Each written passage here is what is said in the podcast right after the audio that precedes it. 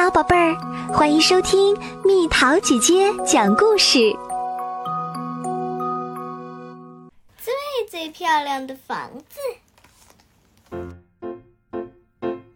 大森林中住着啄木鸟一家，孩子们，你们要吃得饱饱的，快快长大。啄木鸟妈妈每天都会给小啄木鸟捉来很多美味。有一天。啄木鸟妈妈说：“孩子们，你们已经长大了，应该去建造自己的家啦。”老大和老二在又大又结实的大树上打洞，准备盖自己的房子。但老三只是飞来飞去，没有打洞。哼，打洞有什么了不起？我要盖个最最漂亮的房子。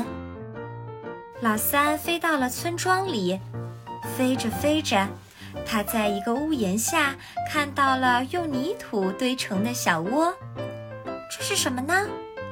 它将脑袋探进了泥洞里，是一群小燕子。它们张着小嘴巴，探着小脑袋。啊，原来是燕子的家。泥土堆成的房子太简单了。老三摇摇头，扑啦啦飞走了。老三飞到了小溪边，飞着飞着，他发现岸边的石壁上满是小洞，这是什么呢？他将脑袋探进了洞里，是一群可爱的小翠鸟，它们和睦地挤在小洞里。突然，翠鸟妈妈叫了一声：“不许偷看别人的家。”老三吓了一跳，赶快飞走了。唉，最漂亮的房子在哪里呢？飞着飞着，老三看见湖面上飘着的小房子，哇，是用树枝编出来的房子呀！忽然，一只河狸从水中探出了脑袋。这里是我家，你要来看看吗？嗯，好呀。可是你们河狸家的门都是在水下的，我我不会游泳。飞呀飞呀，老三感觉到累了，哎呦，好累呀，在那边休息一下再走吧。老三飞进了大树底下的洞里。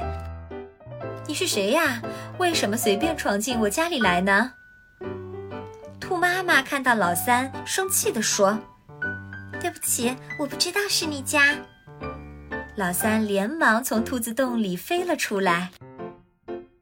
老三接着寻找最最漂亮的房子，扑啦啦，左看看，扑啦啦，右探探，哈哈，山坡底下有一个大洞。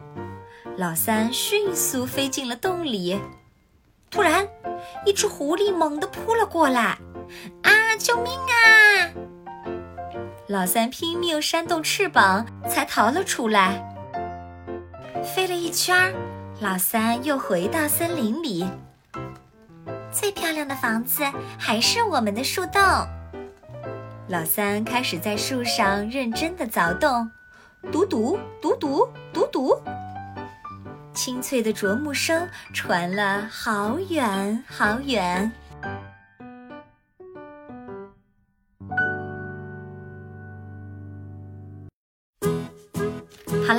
友们，故事讲完啦。你的家在哪里？你喜欢你的家吗？留言告诉蜜桃姐姐吧。好了，宝贝儿，故事讲完啦。你可以在公众号搜索“蜜桃姐姐”，或者在微信里搜索“蜜桃五八五”，找到告诉我你想听的故事哦。